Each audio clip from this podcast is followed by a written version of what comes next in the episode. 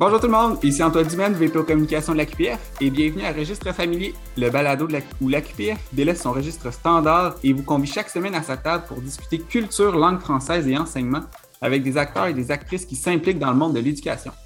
Aujourd'hui, on aborde le développement de la pensée critique des élèves par la littérature jeunesse avec Nicolas Aumet. Salut! Bonjour Antoine, comment vas-tu? Bien toi? Ça va très bien, merci de l'invitation. plaisir. Toujours un plaisir de recevoir des gens pour parler de littérature. Alors, Nicolas Homais œuvre dans le milieu de la littérature jeunesse depuis plusieurs années. En plus d'être traducteur d'albums et de documentaires pour la jeunesse et auteur d'albums et de romans, il anime des conférences littéraires pour les professionnels des milieux du livre et scolaire et est directeur du développement pour communication jeunesse, association pour qui il anime également des ateliers littéraires pour les enfants du primaire. As-tu quelque chose à ajouter à ta présentation? Eh bien, c'était parfait, Antoine, ça me... je suis déjà épuisé d'entendre tout ce que je fais.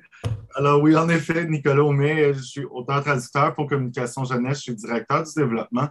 Communication Jeunesse, une association qui existe depuis 1971, donc ils sont en plein dans leur 50e, qui a une double mission. Donc, c'est à la fois de faire la promotion de la littérature jeunesse québécoise et franco-canadienne, parce que vraiment, la francophonie est partout dans les territoires et les provinces du Canada, d'un océan à l'autre. Et en second lieu, aussi de faire la promotion du plaisir de lire, parce que bien sûr, apprendre à lire, tu peux lire un menu, tu peux te promener plus adéquatement dans les villes, tu peux te repérer, mais le plaisir de lire, non seulement ça s'enseigne, je pense que ça se partage et ça se transmet surtout. Alors voilà pour ce qui est de communication jeunesse. Ben, puis, tu sais, le, deuxième aspect, fait quand même aussi le pont. On est en train de. Ben, il y a un nouveau référentiel de compétences pour les enseignants qui est sorti en 2020.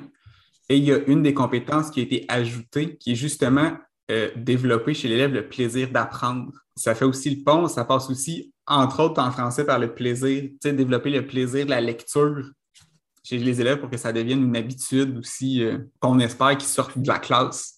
Tout à fait. Puis toute matière confondue, je pense qu'on peut enseigner un peu de tout avec, euh, les histoires, passant de la BD au documentaire, au roman et l'album. Tout à fait. Et pour euh, terminer la présentation, et là, ça va être un, thème récurrent aujourd'hui de parler d'œuvres littéraires pour être capable de travailler avec les élèves ou pour son propre plaisir. Euh, je demande toujours à mes invités un objet de culture qui les a marqués. Donc, que ce soit pendant leurs études, comme personne, comme professionnel, un objet de culture qui les a marqués? Écoute, Antoine, si on était en live, je t'aurais présenté un objet culturel que j'ai ramené, que j'avais qu'on m'a offert, qui est une babiole d'un théâtre que c'est une, jeune femme faite en tissu. Bref, sinon, plan B. Euh, ce que je promène souvent dans mes conférences quand je parle d'objets culturels, j'ai grandi sur une ferme, puis la lecture, c'était mon seul. Euh, c'était un peu mon histoire. En fait, j'allais me cacher dans le champ de blé avec des livres. Essayer de trouver un enfant dans un champ de blé impossible. Donc, je me sauvais des travaux de la ferme pour lire. Et quand on a déménagé en ville, et jeune, je lisais peut-être ce qui était trop vieux, mais qu'importe, euh, et j'ai découvert Les Aurores Montréal de Monique Proux.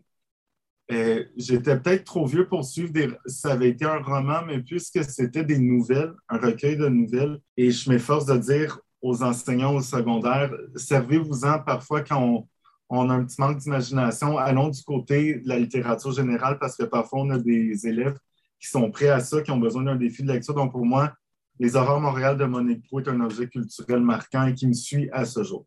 Vraiment intéressant. Toi, tu es, le premier qui présente euh, un recueil de nouvelles. À date, on a eu le droit à différents genres, mais c'est la première fois qu'on y pensait. Puis, c'est pas toujours un genre.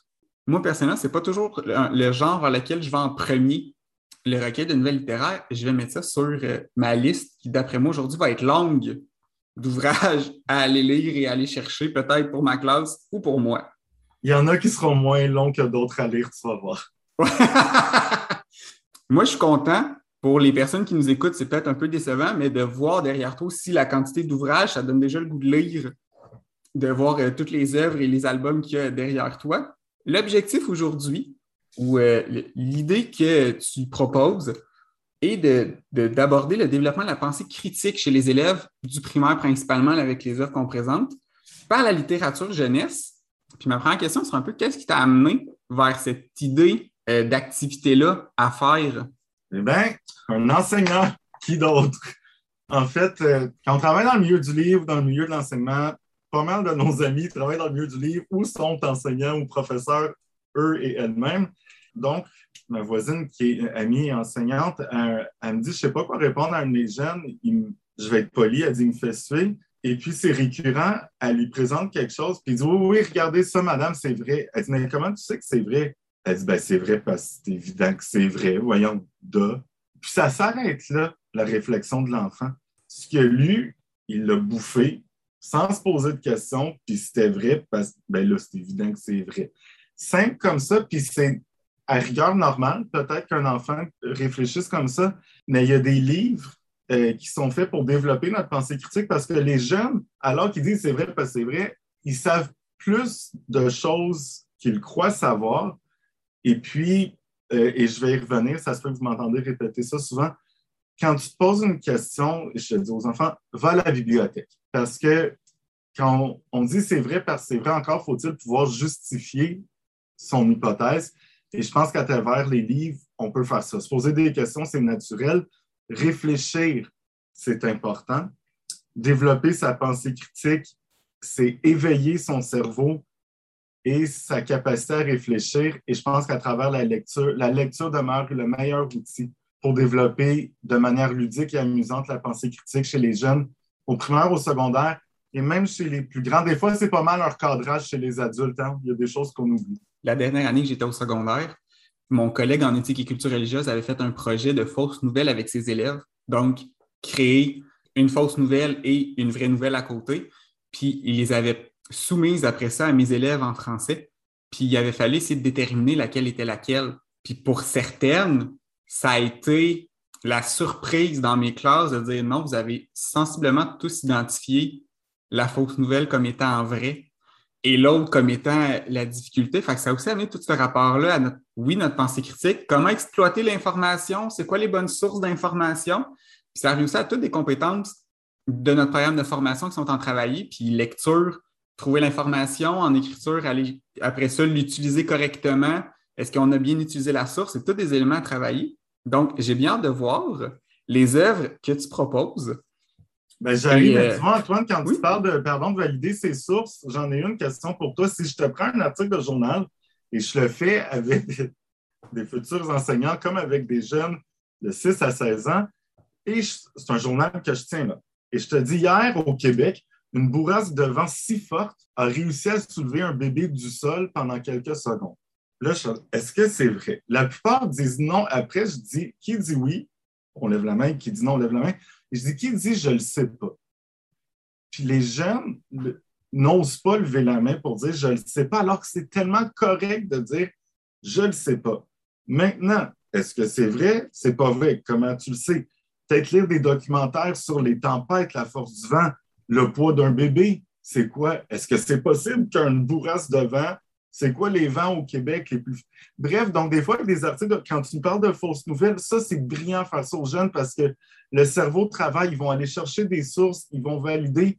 Puis des fois, c'est le fun de travailler avec du fake pour les jeunes parce que ça leur fait comprendre l'importance de ce qui est vrai ensuite. Puis d'aller voir la quantité euh, est-ce que c'est l'image qui va nous donner l'information? Parce qu'utiliser tel type d'image avec la nouvelle, ils donnent techniquement du poids, ils n'ont peut-être même pas lien entre elles. Est-ce que c'est les faits qui sont exagérés, tout ça? Tu sais, ça fait drôle à dire, mais tu me dis une phrase comme ça, là, je suis dans la rédaction de mon mémoire. en recherche, j'ai de la difficulté quasiment à pas écrire une phrase si je ne suis pas capable de mettre une source après avec euh, la, la, recherche ou l'ouvrage que je vais avoir utilisé tout, ce que je dois dire est quasiment. J'ai toujours l'impression que je ne suis pas assez validé. ça me fait aussi un peu écho là-dessus de dire ben là, attends, j'ai besoin de ma source d'information. Est-ce qu'elle est suffisante? Est-ce que j'en ai d'autres qui se contredisent? Est-ce que mon information est nuancée? Là, c'est sûr que c'est pas primaire nécessairement, mais ça reste que c'est un, enjeu qu'on a au travers de notre parcours d'éducation. Peu importe on est à quel niveau. Ben, tu as tout à fait raison. Puis quand tu parles d'aller chercher tes sources, puis je vais arriver avec un exemple rapidement. Tiens, si tu permets, je vais faire l'exemple juste avant. On parle de quelqu'un que tout le monde connaît, Élise Gravel. N'est-ce pas? Élise, un, c'est une amie. Et quand on parle aux jeunes et qu'on veut aller travailler un concept avec la pensée critique, soit avec les plus vieux, là, tu peux aller chercher le Balzac avec le père Goriot qui décrit une chaise pendant 40 pages, puis dire, mais les jeunes, soyons ludiques, allons faire ce qu'ils connaissent, surtout quand on veut travailler quelque chose de complexe. Et Elise Gravel, prenez le primaire ou le secondaire, elle est connue. Alors, si vous prenez par exemple un livre qui était paru aux éditions Les 400 coups qui s'appelait Le fan club des champignons, Antoine est un privilégié parce qu'il peut voir ce que je, présente. Élise vous explique ce qu'elle fait en fait avec ses enfants et elle dit, mais là je vais faire l'heure du compte, hein, Antoine, j'adore aller me promener dans la forêt pour aller chercher et observer les champignons avec mes enfants. C'est comme une chasse au trésor organisée par la nature. Ben, moi, j'aime tout ce qui est bizarre, hein, puis les champignons ben, sont certainement étranges. On dirait des créatures venues de l'espace. Les champignons ne sont pas des plantes, ce ne sont pas des animaux. En fait, c'est un règne vivant à eux seuls. Ah là, déjà, moi, ça, je ne le savais pas, les amis, puis il n'y a pas d'âge pour apprendre un élément nouveau dans un documentaire. Élise va vous parler de certains champignons, par exemple les bolets, la chanterelle, la morille, et elle arrive avec un champignon qui s'appelle Vesse de loup. Vesse, V-E-S-S-E-S. Loup, vous savez ce que c'est. La veste de loup géante, c'est vraiment sympathique comme champignon.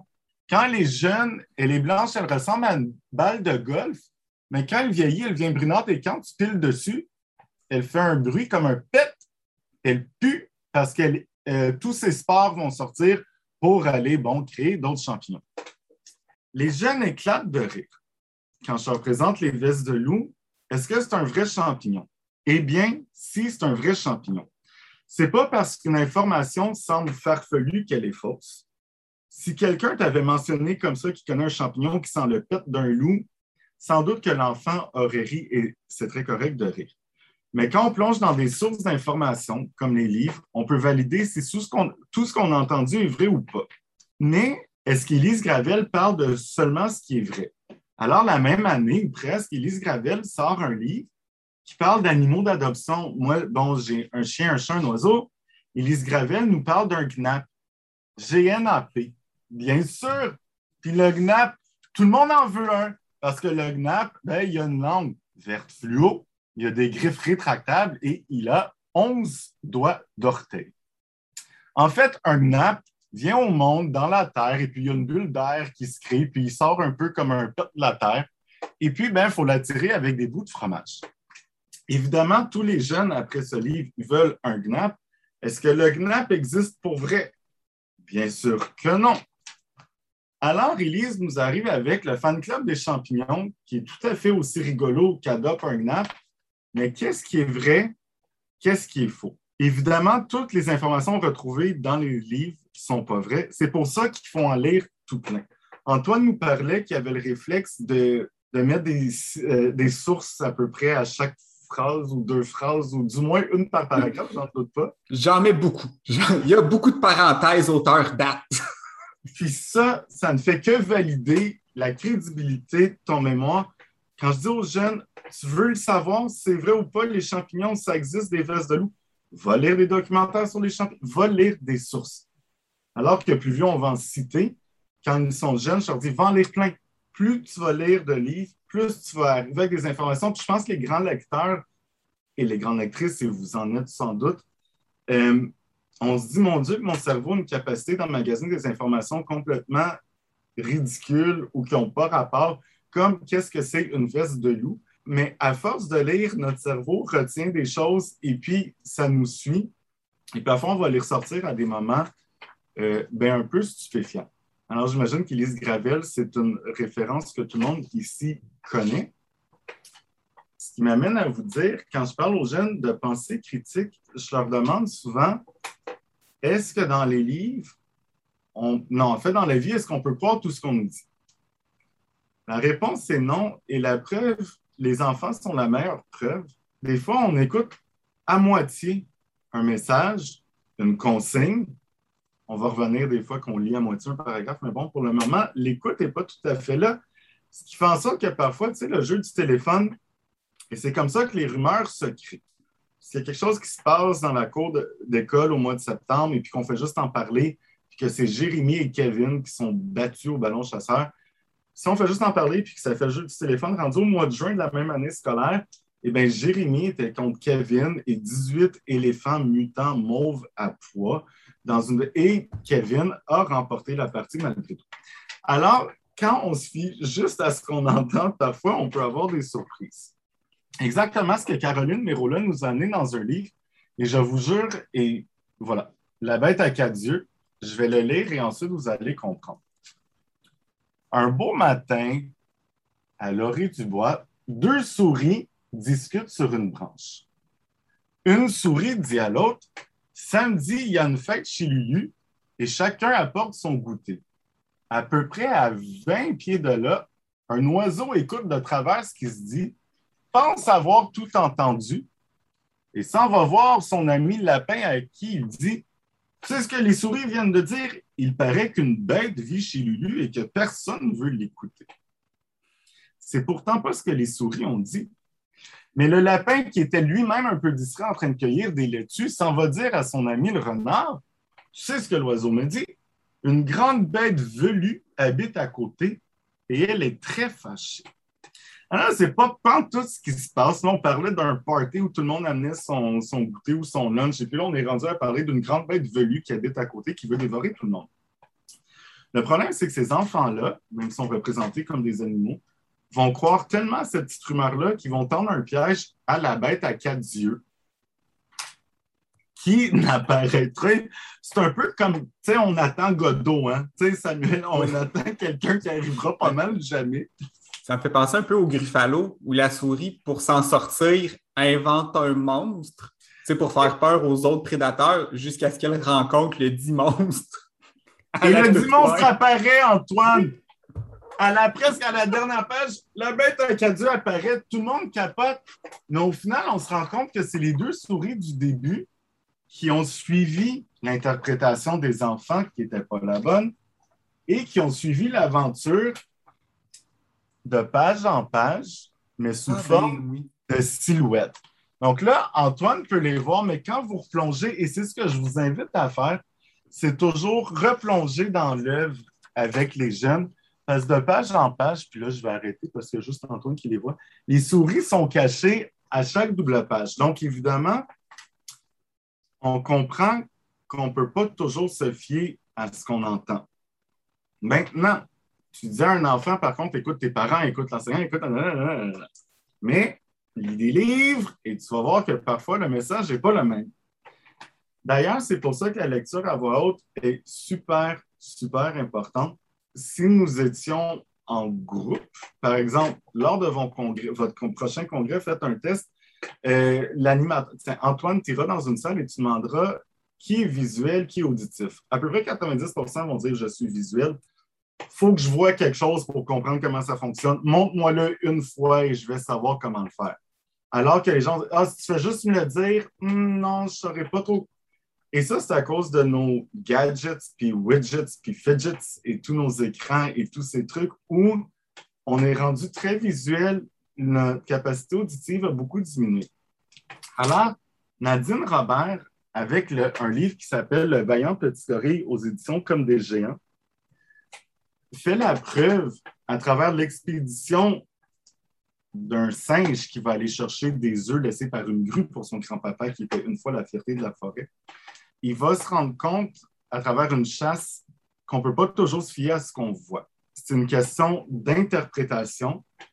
Et parfois, il faut faire attention parce que même dans une cour d'école, quand on est à l'autre bout d'une cour d'école et qu'on voit quelque chose et qu'on pense que c'est soit une bataille ou au contraire peut-être quelque chose, un touche amical, parfois, il faut se rapprocher pour avoir un peu de tout.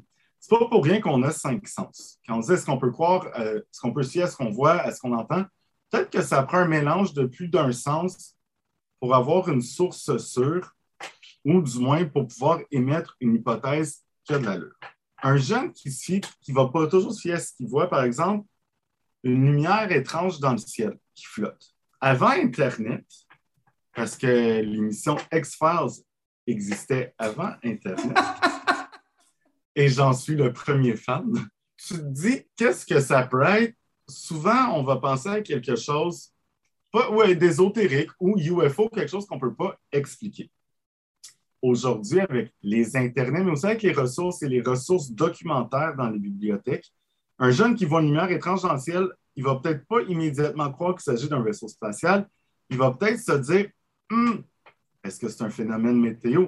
Est-ce que c'est un nouvel engin? Est-ce que c'est un nouvel avion? Est-ce que là, on va réfléchir autrement parce que les jeunes sont, sans le savoir, à gauche, à droite, foudroyés d'informations, pas tous vraies, surtout pas, mais beaucoup d'informations. C'est difficile à décortiquer, même pour nous, puis même leur demander de lire, c'est pas toujours évident.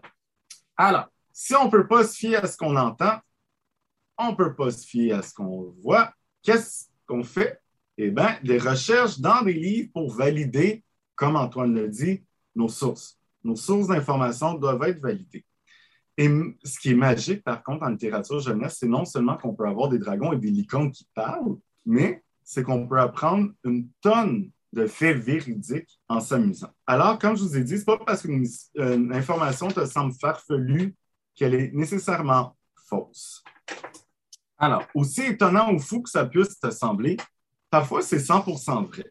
Là, avant la pandémie qui semble durer depuis des temps immémoriaux, je me promenais physiquement dans les écoles des provinces et des territoires du Canada et dans les écoles.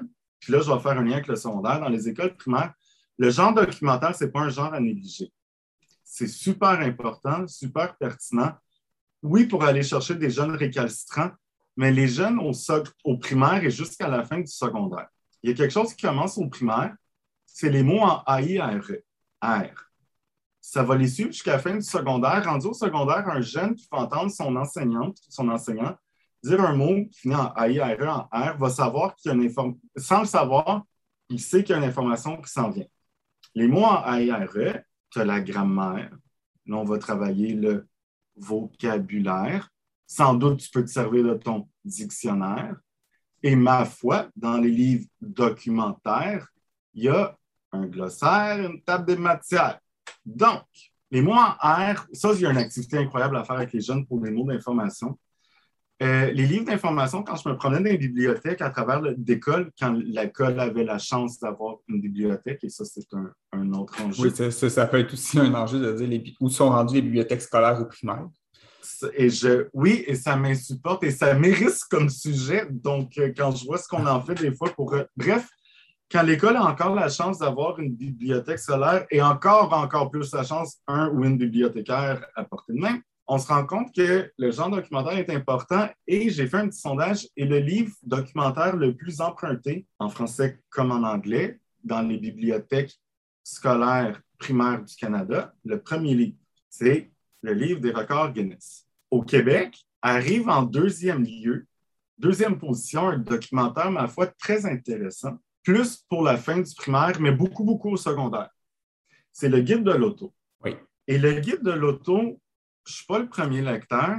Par contre, un jeune qui n'est pas le plus grand lecteur, mais que pendant une période de lecture, il a le droit de choisir un livre puis qui prend le, livre, euh, le guide de l'auto et qui vient me voir après et qui non seulement me récite le titre de trois bolides, mais il peut me nommer certaines caractéristiques. Non seulement il a lu, mais il a retenu parce que ça l'intéressait.